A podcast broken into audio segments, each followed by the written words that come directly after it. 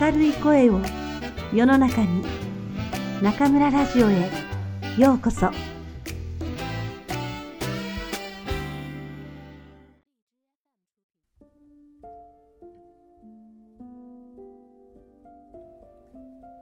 听众朋友们，晚上好，欢迎收听中村电台。今天，中村老师为大家朗读的是来自日本现代科幻小说之父星星一的短篇小说集《 淘气的机器人》中的作品《药效》。某天，一位发明家出现在了富翁的面前，告诉他自己发明了一种药，希望他能投资生产。他说这种药喝下便能想起所有已经忘记的事情。这种药是否真的有效呢？听中村老师为大家讲述。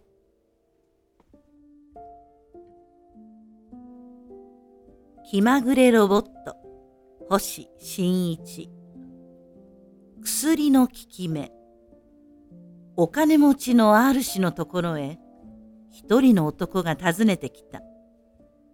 どなたです？そしてご用件は何ですか？と R 氏が聞くと男は答えた。私は発明家です。実は研究を重ねた挙句、素晴らしい薬をやっと完成しました。あなたに応援していただいて、どんどん作って売れば、お互いに大儲けができると思います。いかがなものでしょう？ああ、有利な事業なら資金を出してもいい。しかし、一体どんな薬なのだ？男は錠剤の入った瓶を取り出し、そばの机の上に置きながら言った。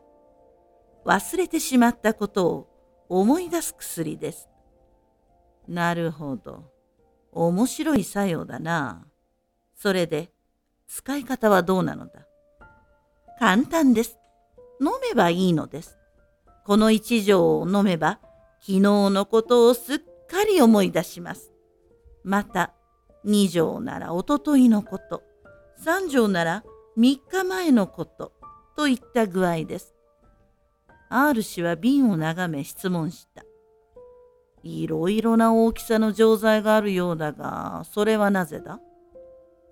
成分は同じですが、量が多くなっています。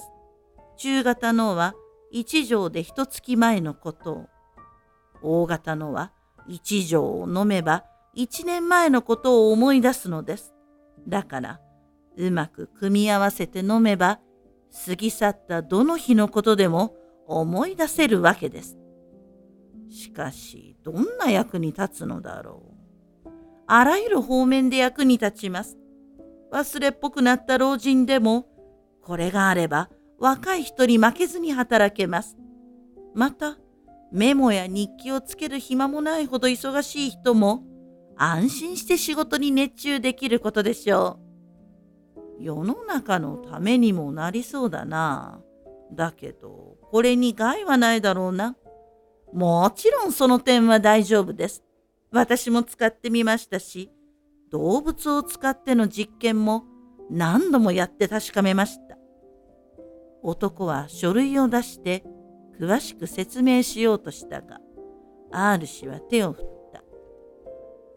確かに無害ならそれでいい。となると、問題は果たして効果があるかどうかだ。今、自分で飲んで試してみることにする。それで確実と分かれば、資金を出すことにしよう。何錠ぐらいお飲みになりますか？たくさんくれ。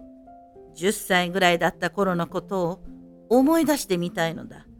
そんな昔のことでも効果はあるのだろうな。まだ私はやってみませんが、あるはずです。それよりも以前の生まれたての頃とか、生まれる前となると無理ですが。では、やってみることにしよう。R 氏は錠剤の数を数え、コップの水で次々に飲み込んだ。そして、目を閉じて椅子にかけていたが、やがて目を開いた。待ち構えていた男は身を乗り出して聞いた。いかがでしたか？うん、素晴らしい効き目だ。子供の頃のことをありありと思い出せた。とても懐かしい気分を味わえた。それは結構でした。では、資金を出していただけるわけですね。いや、そのつもりだったが、気が変わった。R 氏は首を振り、男は不思議そうに文句を言った。それではお約束と違うではありませんか。なぜです？